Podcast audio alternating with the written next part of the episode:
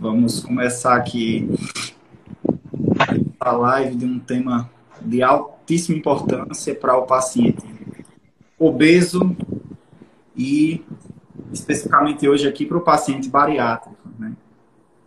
E o paciente obeso que está em processo de, de preparação para cirurgia bariátrica. Então vamos começando. Para quem não me conhece, meu nome é Luiz Felipe, eu sou cirurgião bariátrico aqui em Natal e é, me formei no UFRN, sou especialista em, em, cirurgia bariátrica, sou cirurgião do aparelho digestivo, cirurgião geral também. Convidei meus amigos, meus amigos de longa data e profissionais de educação física para a gente discutir esse tema importante que é a prática da atividade física em cirurgia bariátrica. Então, gostaria que vocês se apresentassem para a gente começar aqui essa conversa. Legal. Valeu, Lucília. Bom, primeiro, agradecer o convite, Luiz, Lucília, muito obrigado. Satisfação muito grande poder compartilhar um pouco desse da minha pequena experiência com o segmento, né, os candidatos aí à cirurgia bariátrica. Bom, meu nome é Paulo, Paulo Ricardo Silva, sou formado pela Universidade Potiguar, tenho pós-graduação em treinamento de força na UFRN e hoje sou aluno do curso de mestrado da pós-graduação também da UFRN, na linha de pesquisa em prescrição de exercícios para a saúde. E tenho uma experiência de aproximadamente oito anos, nove anos com o segmento pré e pós-cirurgia de redução. Joia, perfeito, perfeito, Paulão. Vamos lá, Lucílio. Então, para quem me conhece, eu, meu nome é Lucílio Rodrigues Júnior. Eu já trabalho com nessa área de prescrição de exercícios desde 2009. Sou formado na UNP, bacharelado. É, sou especialista em musculação e condicionamento físico pelo Estácio. E especialista pra, em prescrição para grupos especiais pelo Estácio também. E hoje a gente vai tratar desse tema tão importante, né? É, dessas dessas doenças. E a gente vai tentar contribuir um pouquinho aqui com nossa experiência e com o que a gente vem estudando, né? Beleza, meu amigo, beleza. Então, pessoal, assim, só quem tiver alguma pergunta que gosta, que queira fazer, ou que trouxe, pode ir fazendo aí que a gente vai anotando e no final a gente vai responder algumas perguntas que mandaram aqui na semana e a que vocês fizerem aí também, tá bom? Então, para começar, assim, acho que é bom a gente organizar a semelhança do, da live da semana passada, dividir aqui os períodos, né? Antes e depois da cirurgia. É, a gente sabe aí que a atividade física é um, é um ato, vamos dizer assim, é, que nos traz que é um ato de saúde, né?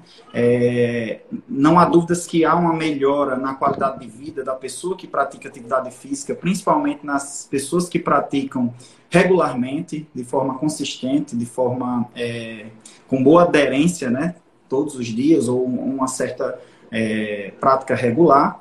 E na obesidade, ela tem maior importância ainda porque é um dos grandes pilares que sustentam o tratamento do paciente obeso. Não existe um tratamento eficaz em obesidade que não envolva atividade física, seja um tratamento cirúrgico ou não. Né? Então a gente vai dividir aqui, eu acho interessante a gente dividir em duas, em dois momentos, antes e depois da cirurgia, começando no período pré-operatório, antes da cirurgia bariátrica, especificamente aí é, em cirurgia bariátrica, como a gente definiu. É, qual a importância aí, é, na perspectiva da, da educação física, do profissional da educação física, para a prática da educação da atividade física nos pacientes bariátricos? Vamos discutir um pouquinho aqui objetivamente alguns pontos que são importantes para que é, as pessoas possam entender e, ao entender, possam otimizar esse, o seu tratamento né, é, da obesidade. Tá? Perfeito. Bom, peço licença, Lucílio, para começar. A, a importância da atividade física, da prática regular de atividade física e de exercício físico é, bem consolidado, né? A gente sabe a importância que isso tem e o impacto que isso ganhou desde quando a educação física deixou de ser vinculada à pedagogia e passou a ser vinculada à saúde, né? Então ganhou muita notoriedade, sobretudo junto à medicina, junto aos aspectos ligados à saúde, no modo geral. E pensando do ponto de vista de uma saúde sustentada, hoje a atividade física e o exercício físico ele é uma engrenagem fundamental. Eu diria que é uma engrenagem central dentro desse processo. Porque a gente bem sabe dos benefícios, né? Considerando o indivíduo que é candidato à cirurgia, candidato a passar pela, pela cirurgia bariátrica, ele tem dentro do seu, processo, do seu processo todo um preparo. A gente sabe que iniciar um processo de perda de peso é importante, isso vai contribuir inclusive para o risco cirúrgico. É iniciar os primeiros passos na mudança de estilo de vida, porque a cirurgia é uma intervenção praticamente mecânica, né?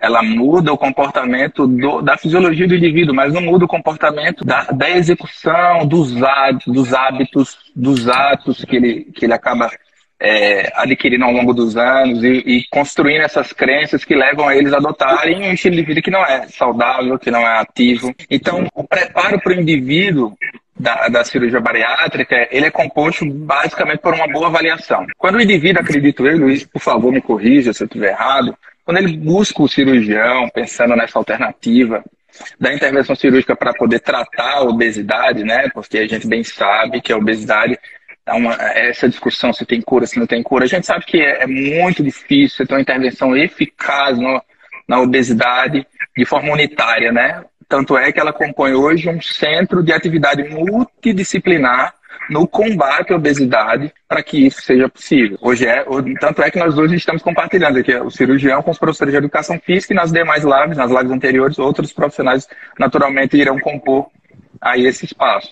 Então, a gente sabe que a importância da intervenção multidisciplinar nesse processo é fundamental.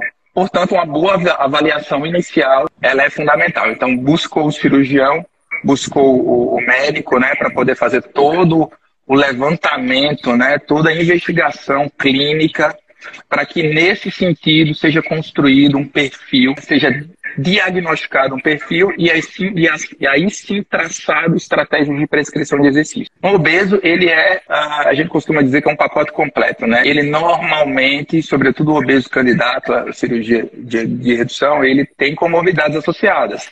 Doenças de base, hipertensão, diabetes, dislipidemias, e essas alterações de perfil clínico, elas naturalmente influenciam no processo de perda de peso, não só levando ao aumento do perfil inflamatório, não só contribuindo para um cansaço precoce, não só contribuindo para o risco da saúde e risco de vida. Então, uma boa avaliação, a gente chama de a utilização de questionários pré-participação, sobretudo para cada segmento, né? ou seja, para o obeso saudável, mas o obeso também que tem suas comorbidades, e para cada uma dessas comorbidades há uma diretriz específica de avaliação. E aí sim a gente consegue ter um levantamento né, de, de informações suficientes para poder construir um programa de prescrição eficaz. A, a, eficácia de um programa de exercício ela depende de diversos fatores, né? Isso é com o candidato obeso, isso é com a, o indivíduo jovem, isso é com o idoso, com a mulher, com o homem. Então, a mudança do, das as características dos, dos indivíduos eles precisam ser avaliadas de forma individual, embora discutida em equipe multidisciplinar, para que a gente consiga ter uma direção assertiva aí no processo de recomendação de prática de atividade física.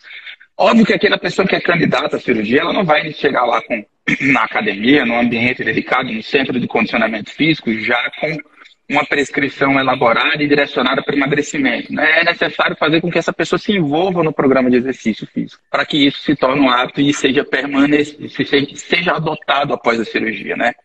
Acho que uma das principais técnicas que a gente bate hoje no, no segmento pré e pós-cirurgia de redução é a mudança de estilo de vida. Né? É, e esses são os aspectos comportamentais associados a, a uma boa intervenção multidisciplinar.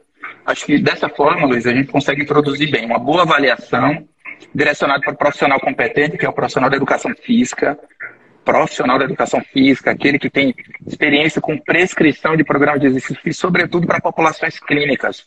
O obeso candidato à cirurgia bariátrica, ele é uma população clínica. Então, aquele profissional que tem especialidade, tem no seu processo de formação especialização na prescrição de exercício físico para populações clínicas, é o profissional mais capacitado, mais indicado para essa avaliação inicial. Muito bom, muito bom, Paulo.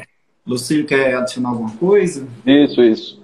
Além disso, né, o cara que é obeso, ele também ele tem pouca massa, tem poucas fibras oxidativas, né? Do tipo 1. E aí a gente precisa, é, a gente precisa desenvolver um trabalho, principalmente pré-operatório, desenvolver essas fibras que ele já tem, que são as fibras tipo 2, né, que são as fibras que a gente vai desenvolver no trabalho de força, que também é um treinamento muito quase sempre mais indicado, porque a gente vai ter pouca, pouca questão de impacto. Assim, das atividades hoje que tem dos exercícios anaeróbio e aeróbio, a musculação ela é insubstituível.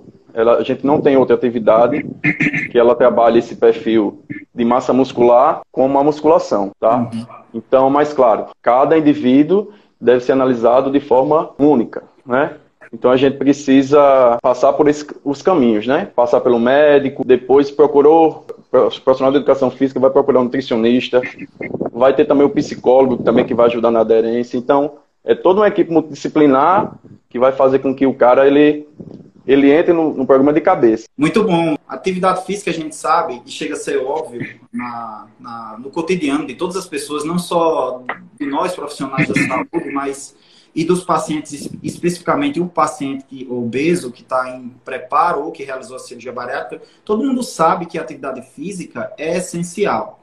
Mas um dos objetivos aqui de hoje da gente estar tá discutindo isso é justamente a gente ter consciência do que é óbvio, porque às vezes o que é óbvio a gente não tem consciência. Sabe que a atividade física, uma dieta saudável, é, faz bem, mas não tem a consciência dos benefícios, do impacto, principalmente do impacto que isso tem no tratamento. Então, a, a, como vocês falaram aí, a avaliação desse paciente é muito importante e o tipo de exercício também. A gente sabe, é um indicador que a gente tem, é, tem estudo mostrando isso, que o comprometimento, vamos dizer assim, do paciente com atividade física antes da cirurgia, ele é um indicador do comprometimento após. Então, em outras palavras, é, a pessoa que se compromete com a atividade física antes da cirurgia, ela tem um maior, a maior chance de se comprometer depois. Então, você não fazer atividade física antes, quando assim prescrito, orientado, é um indicador que talvez sua cirurgia não tenha um bom resultado. Então, isso é uma coisa que a gente tem que ter consciência, a importância da consciência do óbvio, né? Que eu falei. É, é verdade. Então, quando a gente assume isso, é, o paciente, no caso, ele tem a consciência que se ele não realizar atividade física, tanto antes quanto depois, a chance dele ter um bom resultado vai ser menor. Né? Então, essa avaliação, o Paulo falou muito bem, né? é importante a gente saber qual é o paciente. Nem todo paciente obeso é igual ao outro paciente obeso. Existem graus de obesidade, existem as doenças relacionadas, né? que a gente faz essa avaliação. E Lucícia falou uma coisa bem interessante, o tipo de atividade física, né? Assim, a musculação, uhum. principalmente, atividade de resistência, não é isso? Isso, exatamente. É, exatamente. Leigo é a musculação, né? Vamos dizer assim. O, nome é, gente, o leigo ele chama musculação, mas o correto, né? Na ciência a gente chama treinamento resistido de força. Isso. A importância dele, no caso, do, no, no pré-operatório do paciente que vai ser submetido à cirurgia bariátrica, o paciente obeso, seria hum. porque é tão importante a atividade de força quanto comparada a alguma outra atividade, por exemplo, alongamentos ou, enfim, alguma outra atividade então, assim, física. Perfeito. Então, assim, uma das coisas que é muito importante nesse processo é que a gente precisa fazer um bom estoque muscular para pós-cirurgia a gente ter uma, ter uma tranquilidade. Existem estudos que mostram que pessoas que tiveram aderência ao exercício pré-cirúrgico, elas tiveram um desenvolvimento muscular melhor do que aqueles que não fizeram. Então, é preciso ter esse processo, esse treinamento de musculação antes do, do da cirurgia, para que a gente consiga ter bons resultados pós-cirurgia. Você vê como é interessante. Lucílio, então qual é o exercício que a gente vai conseguir atingir esse objetivo? A musculação. E aí, Lucílio, eu não posso treinar flexibilidade? Pode, mas ele não é o mais importante, porque um paciente como esse, como o obeso, ele é um cara que ele não gosta de musculação, ele está ali porque ele quer emagrecer. Então, se a gente conseguir fazer com que ele fique ali 40, 50 minutos, é, é excelente. Né? Então, a gente vai priorizar o que é o mais importante, que naquele momento é o músculo. Né? Então, se a gente tem um indicador que que fazer exercício antes da cirurgia e pós a cirurgia vai ter um resultado bem diferente, bem melhor. Então, por mais que ele não goste, mas quando ele vê que o resultado vai ser interessante para ele, né, ele vai aderir. Joia. Paulo, não tem alguma coisa aí a adicionar a respeito disso? Sim, legal. Muito, muito legal as coisas que você colocou, Luiz. A respeito do sobre... de o tipo de atividade que é, é feito, na né? importância da atividade de força e, e, e, as outras também, né? Fala um pouco sobre sim, o metabolismo sim. basal, Paulo. fantástico, né? O metabolismo basal, ele determina, ele, bom, quanto maior a massa muscular do indivíduo, maior é o consumo do metabolismo basal, né? Então ele vai ter mais gasto de energia e repouso. Então essa é uma das condições, né, que a gente que a gente recomenda a musculação. Mas não somente isso, a gente precisa pensar que depois da cirurgia bariátrica, o indivíduo, ele perde peso às custas de massa muscular. Então a alteração metabólica, sobretudo os primeiros 30 dias ali, após a cirurgia bariátrica, ele tem uma perda de peso ponderal, assim, considerável, exponencial. E essa perda de peso é às custas de massa muscular. Por isso a gente observa, inclusive eu tive acesso a uma, li uma tese de doutorado muito interessante, é, é, com o início, início de programa de treinamento contra resistido à musculação, treinamento de força, precocemente, cada vez mais cedo após a cirurgia bariátrica, após a intervenção cirúrgica, né? Então a gente tem observado uma recomendação cada vez mais precoce com o objetivo de minimamente manter a massa muscular, porque tem um estudo muito interessante do Huller, de 2014, que ele fala o seguinte, que indivíduos que têm massa muscular adoecem menos. Então, a massa muscular ela não só tem uma função determinante de hipertrofia, coisa do tipo, ela tem uma função imunológica importante. Então, por isso que a gente vê o aspecto do, do indivíduo que passa pela cirurgia de redução muito modificado quando a perda de peso é ponderal. Então a gente vê obesos com IMC de 40 e IMC de 41 e aos poucos meses perder 50 quilos, 30, né, 40 quilos. Isso muda radicalmente. Uma, uma, uma, observação interessante, Luiz, como eu trabalhei com, esse, com, com essa população algumas vezes, tem uma, uma, imagem que nunca, nunca saiu da minha cabeça. Era o obeso perdeu aproximadamente 50 quilos, mas ele se deslocava no espaço lentamente. Ou seja, ele era, era leve. Ele perdeu 50 quilos. Ele não carregava mais aquele peso. Mas por que, que ele se deslocava lentamente no espaço? Ele caminhava lentamente se ele era leve, né? Então, é um padrão que se consolidou, né? Que está lá, inserido no cérebro dele, ainda, ainda acreditando que ele é obeso. Mas a mudança mecânica que a cirurgia fez aí já levou ele à perda de peso. A gente precisa considerar, né, Luiz? Inclusive você é a pessoa mais é, é, apropriada para nos explicar isso, é que as técnicas cirúrgicas, né, elas vão levar o indivíduo a ter uma velocidade de perda de peso diferente. Isso, naturalmente, vai influenciar no tipo de prescrição que você tem que determinar a construção do programa de exercício físico ele, físico, ele vai além do número de séries de repetições. É entender todo esse contexto que envolve o, o indivíduo após a cirurgia, incluindo a técnica cirúrgica que foi adotada, como é que a equipe multidisciplinar está envolvida nesse processo de perda de peso dele. E uma coisa muito interessante, Luiz, que eu diria para você que é determinante no processo de engajamento do programa de exercício físico, que é a força da intenção, né?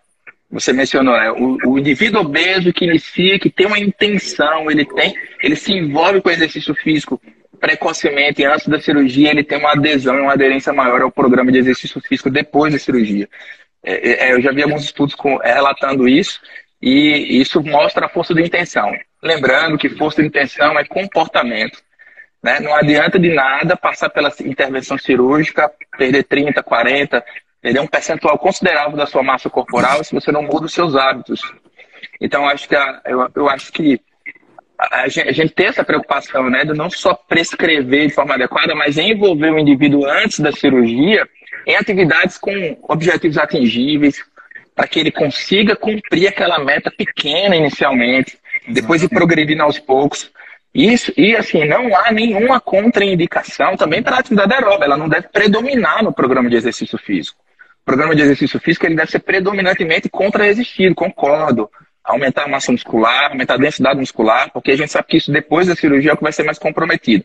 Mas a gente tem uma saúde cardiovascular, e embora a gente saiba que o treinamento de força melhora a condição cardiovascular, mas a atividade mais apropriada para isso, que consegue com robustez melhorar a condição cardiovascular dos indivíduos, é a atividade aeróbica. Então, qual é a recomendação, eu, eu diria, mais sustentável nesse processo? É não, não, não existe atividade contraindicada. O indivíduo ele deve fazer, sobretudo, aquilo que ele tem prazer, mas ele deve fazer também atividades com metas atingíveis, atividade aeróbica, atividade contra-resistida. Ele deve se envolver com atividade física. Hoje a gente vive uma, uma, uma epidemia dentro de uma, de uma outra epidemia, né? A nível mundo, ou seja, são duas pandemias. A pandemia do Covid-19 e a gente vive a pandemia da inatividade física, né? A gente tem boa parte da população mundial sem sequer atingir os, os, as recomendações mínimas, que inclusive mudou intra-pandemia, né? A gente tinha 150 minutos aí de recomendação semanal de atividade física e hoje a OMS recomenda 300 minutos, ou seja, dobrou a meta. Então você imagina que a maior parte da população não está atingindo nem a primeira meta, a meta antiga, quem dirá a segunda meta. Então, a gente considerar atividades que sejam de fácil envolvimento, que o indivíduo consiga cumprir, independente se ela é de musculação, ela é de atividade aeróbica, mas com uma recomendação predominante do trabalho contra resistido, considerando que depois da cirurgia ele vai ter uma perda de peso ponderal, é, vai perder muito peso das coxas de massa muscular, então preparar esse corpo para recepcionar essa mudança é super importante condicionamento físico de modo geral. Uma coisa que é muito importante é o comprometimento né, do paciente. É, envolve hábito, envolve é, motivação para o tratamento. É, a cirurgia bariátrica ela promove alterações hormonais, né, alterações na questão do ato de se alimentar, ou até o ato social de se alimentar é, muda, mas essa questão da motivação em relação à prática de atividade física, é, isso aí é, isso aí tem uma isso é reflexo muito do, do grau de informação que esse paciente tem, como eu falei, da informação consciente, da importância da atividade física. Então, antes de tudo, é o paciente é o paciente entender que ele precisa ter uma mudança de hábito e essa mudança não é pontual ali no pré-operatório ou no primeiro mês. Não, essa mudança é longo prazo. Ele tem que entender que é como você, como você falou, Paulo é, metas atingíveis. Então, não precisa tentar enxergar o final daqui a, sei lá, um ano, dois. Tem que enxergar diariamente. Eu tenho que fazer essa meta aqui de atividade física. Porque se eu não fizer, eu tô, eu tô deixando um pilar do tratamento da obesidade muito frágil. E esse pilar, é, é a cadeira cai, né? Se uma cadeira três pernas, ela cai sem a terceira perna ou a quarta, enfim. Então, é necessário essa atividade física. Uma coisa importante é a avaliação em relação às condições que esse paciente tem antes da cirurgia. Então, o paciente, às vezes, ele não consegue andar, uma obesidade severa, quando a gente fala o super obeso, o paciente que tem um IMC acima de 50, né? Então, tem muitos pacientes com esse grau de obesidade que eles não caminham, né? Então, é muito importante a prática da, da do exercício de, resistência, né? Nesses pacientes, e não necessariamente precisa envolver todos os membros, né? Ou todas as, os segmentos musculares, os grandes grupos musculares, como os membros inferiores, enfim. É necessário esse, essa, esse preparo pré-operatório. E como você falou, Paulo, é, em relação à própria cirurgia, a atividade física ela faz com que o paciente tenha uma certa perda de peso pré-operatória antes da cirurgia. Eu já fiz um vídeo sobre isso aqui e todo paciente que passa por mim e pelos colegas cirurgiões, eles orientam, nós orientamos a perda de peso pré-operatória, porque facilita muito a realização da cirurgia, né? Diminui o tamanho do fígado, como o Paulo falou, diminui a espessura da parede abdominal, a gente consegue ter mais mobilidade, isso reduz o tempo cirúrgico, e um tempo cirúrgico mais curto é igual a menos complicações, o menor risco de complicações no intraoperatório e até no pós. Melhora a dinâmica cardiopulmonar, é, respiratória, cardiopulmonar para o pós-operatório, para o intraoperatório e para o pós. Então, assim, são muitos benefícios que essa atividade física é, é, é, é, proporciona, né?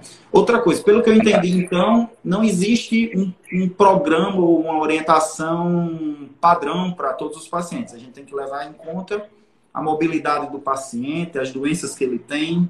Tem pacientes que têm algum comprometimento mais importante mecânico, é, é, osteoarticular, e depende de algum tipo de exercício, né?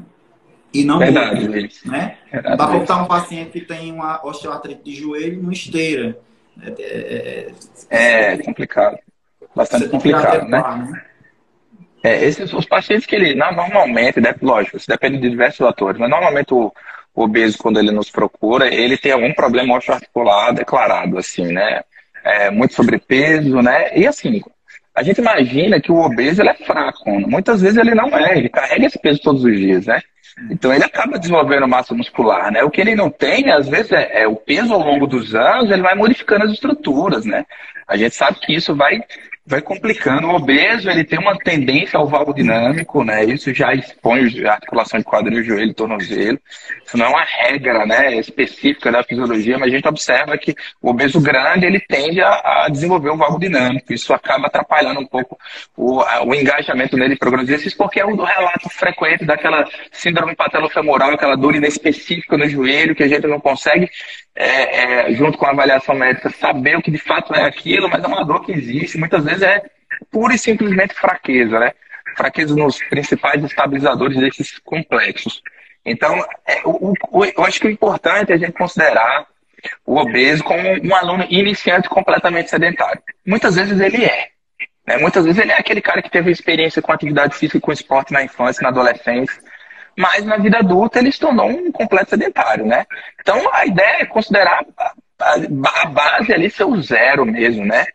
Isso é um processo pedagógico de ensino mesmo, né? Eu acho que informar é o primeiro passo, né? Você procurar Verdade. informação, vocês que estão aqui assistindo agora, é, é, essa, essa procura pela informação faz parte do tratamento. Vocês já já estão indo no caminho correto só em procurar informação. Isso é muito importante, porque uma vez que a gente tem informação do caminho certo, a gente evita caminhos que, que a gente sabe que não que o resultado vai ser pior, né? Parece óbvio, mas é importante essa consciência, é, é muito importante essa consciência que a gente tem. Pessoal, então assim, eu acho que o pré-operatório deu para a gente ter uma ideia muito boa. Obviamente aqui prescrição de cada atividade, de cada exercício, não é o objetivo dessa live. É o objetivo dessa live a gente entender a importância, nesse caso pré-operatório, da, da atividade física, quanto isso influencia nos resultados até após a cirurgia.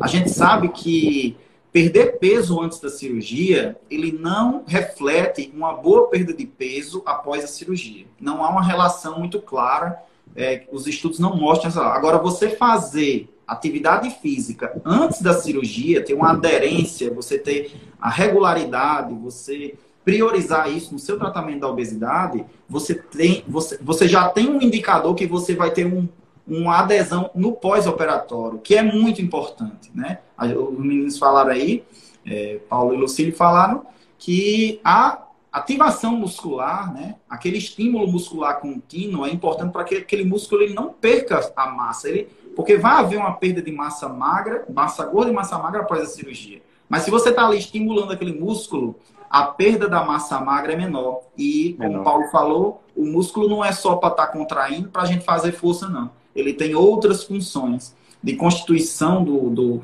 do próprio, da própria estrutura da, da pessoa e função imunológica, até a sensação subjetiva do bem-estar. Quando você é um paciente que tem, um, um, vamos dizer assim, uma massa magra mais é, é, é, estruturada, você tem uma sensação de bem-estar, uma coisa que eu vou até falar nessa próxima etapa agora, que é o pós-operatório. Eu acho que as, as, as, assim, quando as pessoas pensam em atividade física, pensa justamente no pós-operatório. O que é que eu vou fazer quando eu me operar? Será que eu vou ficar sem fazer nada? Quanto tempo eu vou poder fazer? Ah, eu, eu gosto de. Eu pratico jiu-jitsu. Eu posso voltar quanto para o meu jiu-jitsu? Entendeu? Sei lá, um esporte de contato. Então, tudo isso é muito importante. Eu queria que vocês falassem aí é, é, é, como é que vocês, como é que se dá a prática da atividade física após a cirurgia, né? Nesse período, principalmente o primeiro mês, que é um mês, na verdade, os dois primeiros anos é um período de adaptação, de readaptação, vamos dizer assim, de recalibração do organismo a essa mudança é, anatômica e principalmente hormonal, neurohormonal, há uma mudança dos hormônios do intestino que se comunicam com o cérebro e tudo isso influencia aí no organismo do paciente obeso. Então, é, nos, do, no, nos, primeiros, vamos dizer assim, no, no, primeiro e segundo ano ainda há uma grande influência disso. Então, nesse período, e principalmente no primeiro mês, como é que é essa atividade física? A gente, como, como é que devemos realizar, orientar o paciente para que é, esse paciente tenha, vamos dizer assim, um maior benefício da prática da atividade física nesse período? Bom, é, depois da cirurgia, né, ele, ele passou por um procedimento cirúrgico, né? Ele deve primeiro, acima de qualquer coisa, seguir as recomendações do médico, né? É importante a gente observar se na cirurgia ele obteve alguma complicação. Isso a gente faz um questionário, envia para ele depois que ele está retornando à atividade física e ele responde lá se teve ou não complicação na cirurgia. E aí ele vai, com 30 dias, eu já vi retorno, inclusive, nessa tese de doutorado, com 15 dias após a intervenção cirúrgica, né? Foi a, o período mais precoce que eu vi, que eu, que eu observei. E a rotina desse indivíduo, era um indivíduo jovem, obviamente, né? No estudo de caso, mas a rotina desse indivíduo era, era uma atividade leve, predominantemente leve, né? A gente sabe que, que no primeiro mês há uma perda considerável de massa muscular, né? A gente perde peso, né? Peso de modo geral, gordura também vai nesse processo, a gente fica demonizando que é só massa muscular, não, é gordura também vai nesse processo, né? Mas a gente sabe que há um percentual considerável de massa muscular que vai embora nesse processo. Isso reduz a capacidade funcional do indivíduo, né? A gente sabe que os músculos, ele tem função, por isso que ele se chama músculo esquelético, né? Porque ele tem como função nos locomover no espaço. Então a nossa capacidade de se deslocar, ela fica comprometida, a nossa capacidade funcional, ela fica, ela fica reduzida e aí é natural você se envolver aos poucos com os exercícios. Então, exercícios de fácil execução. Não é recomendado fazer exercícios é, de compressão abdominal. Obviamente, é a área onde o procedimento cirúrgico ele aconteceu. Sobretudo se teve, se teve complicação. Há uma, uma fístula, né? O, o, o medo de desenvolver fístulas, né? Com, a, a, a, prática de exercício físico mal orientada, né? ou seja, emprego de grande exercício, desenvolver inclusive hérnias. Então é, é importante você nesse retorno realizar atividades leves, independente se ela é atividade aeróbica ou se ela é atividade contra-resistida, musculação. O que é importante é que ela seja executada com um tempo pequeno, pequeno mesmo. Eu estou me referindo a 15, 20 minutos de atividade física inicial, e depois a, vai progredindo aos poucos até entrar dentro de uma rotina de uma rotina regular de, de prática de exercício físico de uma hora ou até, até um pouco mais, né? Isso a gente deve considerar, obviamente, cada indivíduo, né? É provável que, que o indivíduo A que passou pela cirurgia em 30 dias ele evoluiu para 15, 20 minutos de caminhada, ou 15, 20 minutos de treinamento resistido com exercícios de fácil execução. No segundo mês, ele já está em 4, 6 exercícios, ele já está a 30 minutos. No, no sexto mês, ele já está numa velocidade de, de, de avanço é bem adiantada, ele já está praticando exercícios com mais, com mais frequência, que é o tempo recomendado de repouso, né, para que haja cicatrização por completo das, das, das, dos ferimentos que foram feitos, foram adquiridos aí com a intervenção cirúrgica, né? Isso depende, obviamente, de cada um. E, naturalmente, o Luiz, o cirurgião, ele vai passar por uma avaliação, né? vai avaliar durante esse processo como você está. Mas o objetivo inicial é evitar os episódios de, de atividade aeróbica muito prolongada, pode favorecer episódios de dumping maior, e a gente deve, deve evitar esse excesso, sobretudo no início, Luiz, nos primeiros 30 dias. Atividade leve, leve, leve é, é, é o recomendado. Lucílio, gostaria de adicionar alguma coisa no paciente, é, paciente obeso que está em processo de perda de peso, principalmente é, após a cirurgia bariátrica. A gente sabe que tem alguns, é, não é tão comum assim, mas algumas pessoas elas também passam por processo de perda de peso importante que não foram operadas. Às vezes eles, sei lá, estão num, num programa muito intenso de atividade, enfim. Você teria alguma coisa a adicionar nesse período da perda do peso, da, da perda do peso, vamos assim, muito rápida, que pode haver perda de massa magra, né? É, eu ia falar, ia contribuir ainda assim, que somente a partir do, do terceiro mês que a gente vai ter uma. vai reavaliar né, o paciente e vai tentar já progredir com cargas, com treinamento de força, né? Porque provavelmente ele já já está cicatrizado, já está no processo, é, já está liberado, provavelmente pelo médico, né, para fazer atividade de musculação.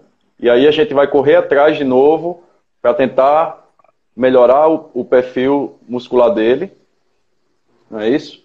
Mas isso também não adianta só, só o personal, o profissional de educação física prescrever exercício. A hipertrofia ela tem que estar aliada com a alimentação. Isso é importantíssimo, porque uma dieta com baixa, baixo, com baixa caloria, hipocalórica, né? Ela, ela não vai trazer hipertrofia. Entendeu? Exatamente. Então, essa, essa vontade do paciente de dar certo, esse o acompanhamento do psicólogo nesse momento, o, o nutricionista, o educador físico, eles vão ser muito importantes para que ele tenha essa adesão, né, tenha esse desenvolvimento muscular. E outro, é, queria contribuir também que eu estava lendo uns artigos, né? E nos artigos falaram assim, né? Que para um bom desenvolvimento, o paciente ele precisa de um ano de exercício pós a, pós a bariátrica. Então, os resultados mais robustos, né, mais interessantes, é, eles vinham depois de um ano da, da adesão ao exercício e do estilo de vida correto. Exatamente. Eu achei isso bem interessante. Eu não sei se você já viu alguma coisa parecida, Paulo. É o longo prazo. Mas é o poder do longo é prazo. ao longo prazo é. que, que vai funcionar. Né? Atividade física é longo prazo, principalmente cirurgia bariátrica. Tem um, um, tem um termo muito comum, muito em voga aí, como, como diz, que é o período de lua de mel, na, na verdade, após a cirurgia. Na verdade, quando ocorre a cirurgia, esse paciente vai ter um intenso estímulo de perda de peso. É como se a gente, através do processo cirúrgico, do procedimento, do procedimento cirúrgico, a gente atordoasse o organismo do paciente de forma que ele não percebe que está havendo uma perda de peso muito importante. Tá? E essa perda de peso é principalmente pela restrição calórica, como o Lucílio disse, você tem uma certa restrição, principalmente no primeiro mês, o paciente fica em dieta líquida. E aí a gente vai evoluindo essa dieta, a consistência da dieta, e dietas muito líquidas, naturalmente, elas são dietas pouco calóricas, dietas que têm pouco teor proteico. Então, é muito importante uma coisa que o Lucílio falou, a suplementação e o aporte de proteínas nesse primeiro mês, né, através de suplementação e depois, com a evolução da dieta, o aporte proteico pela própria dieta. Então, é muito importante a, a, a, o aporte de proteínas para esse, esse paciente. Então, o ponto importante é a questão do, dos pilares. Dieta, atividade física sem dieta adequada, não adianta. Atividade, dieta adequada sem atividade física, não adianta, porque o paciente vai perder massa magra. Se ele não estimula o músculo, se ele não estimula a fibra muscular com a, o exercício, ele vai perder massa magra. E o que a última coisa que a gente quer é a perda de massa magra. Só que nesse primeiros, nesses primeiros seis meses, principalmente da cirurgia, é o que a gente chama da lua de mel, tá tudo muito bom. O paciente está uma curva, a maioria dos pacientes, nem todos, é, ele está uma curva descendente de perda de peso. O peso está caindo, mesmo que ele não siga muito bem as orientações, principalmente após o primeiro mês. Principalmente se ele é um paciente que ele não entendeu a importância de fazer a suplementação da atividade física, ele vai continuar perdendo peso, nesse, principalmente nesses primeiros seis meses. Alguns perdem muito peso, é muito comum essa pergunta, eu faço a caixa de perguntas todo dia, e é muito comum as pessoas, é, doutor, eu, eu perdi 15 quilos só, porque eu só perdi 15, fulano perdeu mais nesse mesmo período. Mas cada pessoa tem sua curva. Alguns perdem mais rápido e estabilizam, outros vão perdendo aos poucos. Mas nesses primeiros seis meses, a perda de peso é uma perda expressiva. Então, por mais que ele não siga as orientações, por mais que.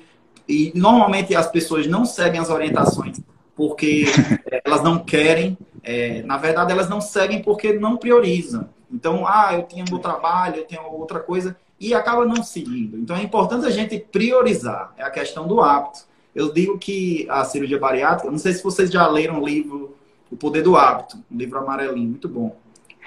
É, ele fala de hábitos angulares, em que um hábito, você, através da mudança de um hábito, você consegue mudar outros, né? Então ele dá o exemplo do, da pessoa que para de fumar. Então parou de fumar e começa a ter o hábito de, em vez de fumar, eu vou fazer atividade física. Aí troca um hábito por outro. Quando vê a pessoa está fazendo atividade física, está com uma dieta melhor, só porque parou de fumar. Então, a cirurgia bariátrica, apesar de não ser um hábito, a cirurgia em si, mas ela se comporta de certa forma como isso. Você é submetido à cirurgia, você meio que passa a ter uma dieta mais regrada, inicialmente porque não consegue comer, a gente orienta o paciente não comer, né, dietas é, muito consistentes, porque primeiro não consegue, segundo que nos primeiros dias, nas primeiras semanas pode até é, prejudicar a cirurgia, mas depois é pela saciedade precoce, a saciedade intensa, o paciente não sente fome por causa das alterações hormonais. Então, essas mudanças de hábito são importantes. É, a cirurgia ela causa essas mudanças de hábito, né? Mas algumas pessoas não, não alteram os hábitos. Algumas pessoas acham que por estar perdendo peso entre os primeiros seis meses, uhum. não, por exemplo, não aderem a uma atividade física regular. E a importância do longo prazo, como o Lucílio falou. Dei esse arrudeio todo para falar isso. a importância de você fazer atividade física, fazer o, no, na primeira semana, no primeiro mês, nos primeiros seis meses e continuar. Porque se você não continua, muito provavelmente sua cirurgia não vai ter um resultado tão bom, tão esperado. E o resultado em cirurgia bariátrica, quando a gente fala em perda de peso, emagrecimento e controle das doenças relacionadas, é a partir dos dois anos, para a gente ter um resultado, para a gente considerar, vamos dizer assim, os resultados. Então, até os dois primeiros anos da cirurgia, muita coisa pode acontecer. Inclusive, o paciente não seguir nenhuma orientação direito e ter ainda assim uma perda de peso importante. Mas as custas de massa magra, se ele não segue, por exemplo, a dieta com um aporte proteico importante e com atividade física adequada, principalmente atividade de resistência, como vocês falaram. Né? Exato, é, por isso então, que é então, importante assim, fazer a, a, avaliação física, né? Isso. Constantemente, o profissional de educação física, nutricionista está acompanhando. É como, como eu conversei com o Paulo. É, como o Paulo Com o Dexa, né? Quando, quando se tem, ou com a bioimpedância, que é Muitas Isso. vezes é mais acessível. Tanto antes quanto depois da cirurgia, né? Essa avaliação da composição corporal, basicamente. Né? E Isso. é importante o, o, o, profissional da educação física. Seja um personal, que é o mesmo profissional, aquele que já te conhece, ou mesmo um profissional é, é, que esteja na sua academia. O importante é que você faça essa atividade física Tem uma orientação. Por, por um profissional de educação física. Ah, Muito importante. Aí, em relação à questão do tipo, realmente a gente não orienta atividades em relação à cirurgia, o aspecto cirúrgico, atividades que envolvam prensa abdominal, né? No primeiro mês, principalmente, porque tem feridas ali em cicatrização. É, aí há um certo, é, um certo risco maior nesse primeiro mês de hérnias, né? Porque as hérnias são basicamente é, onde a gente entra a gente faz orifícios pela, pela parede abdominal para acessar a cavidade abdominal e poder operar. Então, esses orifícios, eles cicatrizam. Então, a gente tem que esperar esse tempo, que é mais ou menos um mês, para poder fazer alguma atividade de prensa abdominal, de força, vamos dizer assim, a grosso modo, de força abdominal. Já em relação às fístulas, é assim, não tem muita relação. A fístula é um vazamento, tá? Um vazamento é, em alguma parte de uma víscera oca. Pode ser o estômago que a gente operou, pode ser o intestino. Então, nos pontos ou entre os grampos, no grampeamento, pode haver um vazamento. E esse vazamento, ele normalmente não está relacionado à prática de atividade física. É mais relacionado com se o paciente é muito obeso no, no, no intraoperatório, isso aumenta o risco de, de complicar a cicatrização. Se o paciente é diabético, o diabético mais grave, se é cardiopata, se ele já tinha algum grau se é um paciente que está sendo reoperado. Então, isso influencia mais nas fístulas, né? É, atividade Legal. física, você não fazendo na primeira semana uma coisa absurda, que isso aí realmente pode complicar, mas que normalmente as pessoas não fazem, mas é, depois ela não influencia muito na fístula em si. Mas agora, a hérnia da parede abdominal é diretamente relacionado com um esforço físico importante de prensa abdominal o, fazer aquela, o abdominal, né? O exercício abdominal principalmente. Mas se você se agachar e pegar algo muito pesado, você vai fazer prensa abdominal, né? A forma como você é, levantar peso. Então, a gente, nesse início, realmente, nessas duas primeiras semanas, é mais comedido. E a atividade física, ela começa no hospital, né? Então, o paciente, no outro dia da cirurgia, a gente já orienta para caminhar. Né? Horas depois, acordou, horas depois, a boa prática, horas depois o paciente acorda, você tem condições, se sente, está se sentindo bem, caminha, porque isso aí já, é, já estimula a, a vamos dizer assim, a, a, sistema muscular, vamos dizer assim, a, até reduz o risco de trombose, o risco de pneumonia, o risco de atelectasias, que é uma alteração pulmonar que pode acontecer. Então a gente movimenta esse paciente para ele ter uma dinâmica cardiopulmonar melhor, isso diminui os riscos e estimula a musculatura né? Como vocês bem falaram. É, Perfeito. Se o paciente tem alguma lesão, em relação a lesões, vocês veem muito pacientes obesos ou paciente pós-bariátrico, né? Que, que ainda, se for precoce, é obeso, é mais obeso ainda. É, vocês veem algum padrão de lesões e quando vocês identificam alguma lesão no joelho, alguma lesão muscular, que quando vocês identificam tem algum tipo de, de atividade física que vocês orientam, né? Eu vi que uma, uma é, A Catiane, é, seguidora, ela perguntou: a, a hidroginástica ela é importante na massa muscular, por exemplo? Tem algum. Quando a gente indica hidroginástica, um exemplo, né? Só. É, ou algum exercício específico é, para prevenir ou após alguma lesão que o paciente tenha no pré-operatório que desenvolva isso, até na prática da atividade física mesmo. Legal, Luiz. É, pergunta extremamente pertinente, né? Da, da, da menina que está assistindo, a gente. A hidroginástica, ela é uma atividade recomendável, sim. Né? Ela tem um impacto sobre o gasto de energia, né? Um impacto sobre o desenvolvimento de massa muscular, porque ela está dentro de água sobre a superfície da água, ela está sobre um ATM constante, né? Embora tenha aquelas carguinhas é, que, que eles usam, né, as boias, não é uma contra-resistência que vá levar a ter um estresse mecânico suficiente para gerar hipertrofia. Né? Talvez para um indivíduo que é muito sedentário, que é fragilizado, que tem um baixo nível de condicionamento, aquilo seja suficiente até certo ponto. Né? A gente sabe que o princípio da carga repetida, né? Você entra dentro de um platô de adaptação da carga e uma das formas de você quebrar esse platô é modificando essa carga, né? É subindo ela ou a maneira como você faz o exercício ou a quantidade da carga que você está deslocando. Então, assim, é importante sim você ter progressão de carga, uma vez que você está liberado e está progredindo no programa de exercício físico. As lesões, lógico, a hidroginástica para indivíduos que estão em algum dado momento com lesão, ela é uma maneira excelente de você iniciar o programa de exercício físico. Né? Ela está ali sobre a altura do peito, então aquelas lesões de, de coluna, de quadril, de joelho, elas são bem, digamos assim, é, eu vou falar aqui a grosso modo, né, bem atendidas na hidroginástica, né? As lesões mais comuns que a gente observa no meu universo, Luiz, que é o universo das academias, né? Eu trabalho já há muito tempo como personal trainer, mais de 10 anos. É, a gente vê assim, uma, uma, lesões que são frequentes, não só no segmento obeso, mas nos praticantes de musculação. Aqueles que são mais é, que são iniciantes, a gente observa muita dor nas costas, que é a maior, hoje a maior entrada em urgência é dor nas costas, né? A gente sabe que é um, é um, tem um estudo que, por estimativa, né, ele relatou que pelo menos uma vez na vida a população mundial ela vai relatar dor nas costas.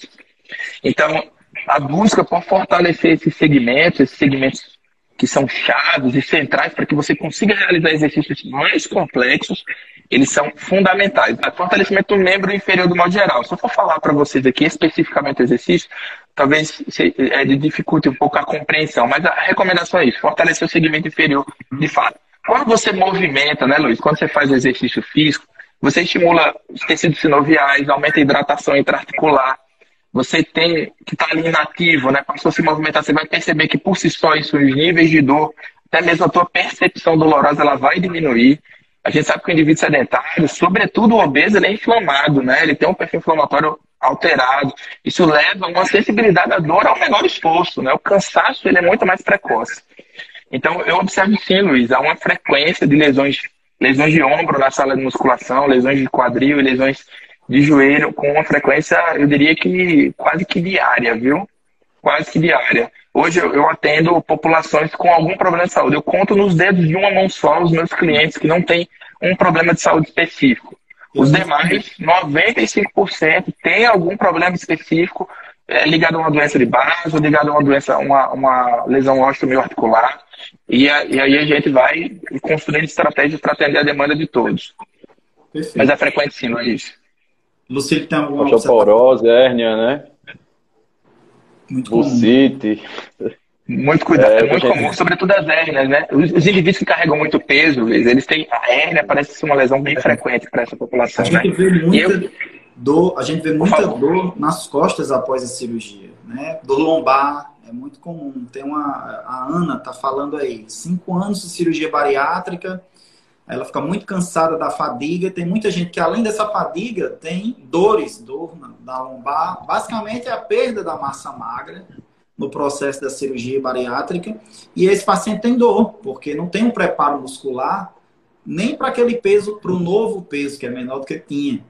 Então, pode ter dor. E essa fadiga pode ser várias causas, tá, Ana? Pode várias causas, exatamente. Preparo muscular, pode ser nutricional. A, a, parte nutricional proteica, de ferro, pode ter anemia associada. Então, assim, para a gente identificar a fadiga é muito, é, vamos dizer assim, tem várias causas que podem estar. E como é que a gente resolve isso? Ou melhor, como é que a gente facilita a resolução disso? Fazendo um acompanhamento regular.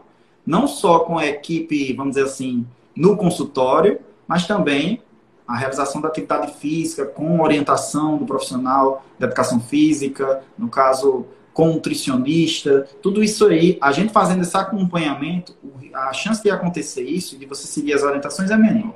Né? Então, pessoal, vamos só abrir aqui.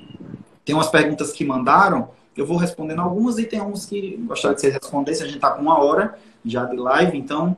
É, Passou rápido. É, a Nath Meiroto perguntou: é possível diminuir a flacidez no pós-operatório? A flacidez tem muita relação com o grau de obesidade que a pessoa tinha antes. Então, indivíduos muito obesos, ou indivíduos que têm a pele mais clara, ou indivíduos, é, é principalmente é, mulheres. É, mas o grau de obesidade, principalmente, paciente, ele, quando perde peso, vai ter um, um excesso de pele muito importante. Então, essa flacidez, a princípio, ela está relacionada a isso. Mas, no pós-operatório, né, naquele período dos dois primeiros anos, onde o indivíduo ainda perde peso, essa flacidez pode ser reduzida com a prática de atividade física, estimular a musculatura. Você tem um aumento do tônus, os meninos podem dizer aí se eu estou errado ou não, mas você tem um aumento do tônus muscular. E esse aumento do tônus muscular basal, vamos dizer assim, o músculo que está ali mais preparado, diminui a flacidez, subjetivamente. Vocês, o, o, o paciente, ele não só visivelmente, mas subjetivamente há uma redução dessa flacidez. Então é importante a atividade física para reduzir essa flacidez. E uma flacidez muito grave, muito severa, aí tem fazer depois a cirurgia plástica reparadora, quando o peso estabiliza, que se dá mais ou menos um ano e meio a dois após a cirurgia, tá certo? Tá, o bypass, quando comparado ao sleeve, ele, ele promove uma perda de peso mais rápida e aí é, aumenta um pouco essa flacidez. Obviamente isso não é uma regra, né? Tem, como eu falei, então, tem esses outros aspectos, mas é, a perda de peso mais rápida, por isso que a gente não, a gente orienta que o paciente faça atividade física, tenha uma dieta adequada para que não perca massa magra. Aí essa perda de peso é menos, uma curva não é, não é tão abrupta, né? Essa perda de peso é mais ela é mais comedida, né? Eu ia falar sobre isso, porque é até redundante, né? Mas, como você falou, às vezes o óbvio precisa ser dito. Uma menina que ela perguntou se poderia fazer só caminhada. É o que acontece muitas com, essas, com as pessoas, né? Ela faz a cirurgia e quer fazer só caminhada. Então, esse processo de flacidez, a gente não consegue mudar ele se o nosso perfil muscular está diminuindo. A flacidez é então, maior. Então, como é que a gente. A flacidez é maior. Então, como é que eu vou fazer para reverter isso? Ganhando massa muscular. É, beleza. Então, a academia, perguntaram aqui, vou fazer bypass, depois de quanto tempo posso fazer academia? Então, é, os meninos já responderam, basicamente, mas a, você inicia a academia, no caso, o exercício de força, é, aproximadamente ali na terceira, quarta semana, e comedido, mais precocemente, de acordo com a aceitação da pessoa também, né? Tem uma coisa que é importante que eu vi nos estudos, que é o limiar de dor. Né? Então, se o paciente ele tem dor para determinada coisa, não, opa, chegou ali, para, diminui e vai aos poucos. O importante é não ficar sem fazer nada. Né? E Verdade. nas duas primeiras semanas. Né? A gente usa uns questionários, alguns, alguns, alguns a gente chama de escala de percepção subjetiva de esforço, né? A gente usa isso para justamente é, é, modular a intensidade de treino do indivíduo, saber se aquilo está de fato adequado para ele. Mas tem, tem uma escala que a gente utiliza muito no, no laboratório, no laboratório que eu componho, chamado psicofísio, né, onde a gente estuda é, a psicobiologia da atividade física, que é a escala de afeto, né? O quão prazeroso tá aquele exercício para você. É, lógico que isso tem, tem muito da, da, base das teorias hedônicas lá, que aquilo que é prazeroso a gente tende a repetir, mas isso não deixa também de ser um, um, uma, uma forma de a gente medir o desconforto. É. Se tá ruim, se tá doloroso, tá desprazeroso. A não ser que o indivíduo seja um, um masoquista, né? Eu acredito que não, não é. Mas assim, o indivíduo que ele tá sentindo dor, ele não tá, ele tá numa atividade desprazerosa, né? Mas o quanto disso, né? Então é uma escala chamada escala Feeling Scale, né? Que é a escala do Hardy Regeski que ela vai de 0 a mais 5, 0 a menos 5. A gente apresenta o indivíduo no celular, ele fala para mim qual prazeroso ou desprazeroso está esse exercício. Ele vai dizer, contar mais um, tá menos um, ele vai tá mais menos 5. Ele está odiando aquilo. Então aí você joga, reduz a intensidade, baixa a carga, coloca um exercício diferente. É entende? Essa maneira de controlar. Atividade é física ela gera conforto. desconforto. Não dá para ser uma, um passeio no parque, né? também. Também, é verdade, é verdade. Tem que, mas é, também não mas... pode ser demais, né? É verdade, exato. Se for demais no início, o indivíduo abandona, ele deixa de ir para o exercício. E a gente precisa que ele venha na segunda-feira. Que essa segunda-feira ele esteja na academia pronto e apto para treinar e bem, bem feliz, satisfeito, vai facilitar, inclusive, no processo. Muito bem. Principalmente no primeiro dia, né, Paulo? Porque senão o cara susto não vem mais. Primeiro dia, os riscos de trauma são grandes, viu? Se traumatizar é, esse indivíduo, dia... para ele voltar, provável que ele não volte. O mais importante é que seja uma coisa que o paciente ele tenha aderência. Aderência em medicina, ou melhor, na ciência da saúde, é você repetir aquilo ali, você aderir àquela prática. Mais impor é Exato. muito importante a aderência. Não adianta você querer fazer o perfeito e não está nem fazendo nada. Às vezes você não. Então, é melhor fazer do que procurar a perfeição. É melhor você fazer algo que você consegue do que você querer fazer o que você o perfeito, mas que você não consegue manter a regularidade, né? É importante. Então, pessoal, a gente já bateu aqui mais de uma hora. É, gostaria, é, antes de tudo, de agradecer a participação de vocês. É sempre é muito bom quando a gente tem essa interlocução com as outras, uma das outras áreas da, desse atendimento multiprofissional, que é o atendimento do paciente obeso e o paciente bariátrico. Então, agradeço vocês pela participação é, adicionou muita coisa para a gente, principalmente para os pacientes, as pessoas que estão nos ouvindo. E gostaria aí que vocês quiserem falar alguma coisa também. Luiz e, e Paulo, muito obrigado por esse momento, tá? A gente está de alguma forma contribuindo com a saúde das pessoas. Eu acho que é importante a gente ter esses momentos, né, para esclarecer. Às vezes não só uma pessoa que está interessada, mas um parente que está ali buscando a informação para explicar a mãe, para explicar ao esposo e ter essa, essas informações robustas né, e até práticas é, vão consolidar é, ainda mais a importância da cirurgia bariátrica, né, como uma via né, de tratamento da obesidade, que é hoje uma, é uma síndrome, né, como como o nosso amigo Paulo falou, uma pandemia também, que a gente tem todo mundo, que infelizmente cada vez aumenta. E assim, espero que vários profissionais se envolvam com esse tema, porque hoje é um tema que merece muita atenção. Legal. Luiz, Luiz, Lucílio, meus amigos de longa data, né? Uma satisfação muito grande estar aqui com vocês, de verdade. Estava ansioso e nervoso também, mas aí a gente sempre faz a vontade quando vê os amigos. Foi bom rever Luiz, sobretudo, faz muitos anos que eu não vejo. Deixar claro que eu travei batalhas épicas com o Luiz na pista de atletismo, na prova de salto altura. Foi o cara que eu mais encontrei ali no pódio. É um cara fantástico, é atleta excepcional. E, pô, foi uma satisfação poder dividir esse momento não? com vocês. Foi salto em distância, não? Foi salto altura. Salto altura a gente dividiu ali batalhas é. épicas. Foram, foi fantástico, né? E, cara, eu queria agradecer mais uma vez. Dizer para todos que, que aqui nos acompanhou, muito obrigado. Uma satisfação muito grande poder conversar sobre esse tema. É, eu estou estudando esse processo ainda. Resolvi que 2022 vai ser um ano que eu vou me dedicar quase que integralmente a esse processo, finalizar meu mestrado, mas iniciar é, é um processo de estudo maior dentro da, da prescrição de exercícios para o segmento candidato à cirurgia bariátrica. E agradecer a todos, muito obrigado, obrigado de verdade. Queria aproveitar para homenagear o Dr. Carlos Alexandre Guerra Fonseca, que foi a pessoa que me colocou hoje, eu só estou aqui por causa dele. É isso, vamos tocar esse projeto em homenagem a ele, em homenagem a todo mundo que está buscando saúde, né? Que saúde é importante. A gente sabe que a obesidade está crescendo cada vez mais, vamos combater isso, vamos, vamos trabalhar para mudar esse cenário em nome de Jesus. Se Deus quiser, vai dar tudo certo. Então, mais uma vez, muito obrigado, pessoal, pela participação. Paulo Lucílio e todo mundo que escutou. Espero que tenha sido muito proveitoso, tá certo? E qualquer dúvida que a gente não conseguiu tirar aqui, é, podem mandar para mim. Eu sempre deixo a caixinha todos os dias, então podem mandar que a gente vai respondendo, ou no privado, ou mesmo nos stories, a gente vai respondendo. O mais importante é que vocês estejam bem informados e especificamente hoje da importância da atividade física, que é um pilar do tratamento da obesidade. Não existe tratamento eficaz da obesidade sem atividade física.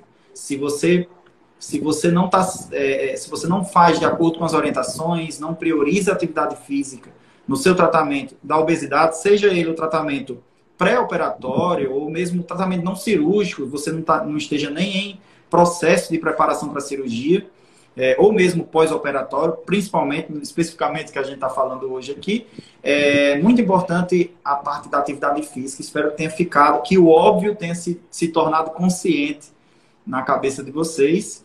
E muito obrigado mais uma vez e até a próxima, pessoal. Até mais.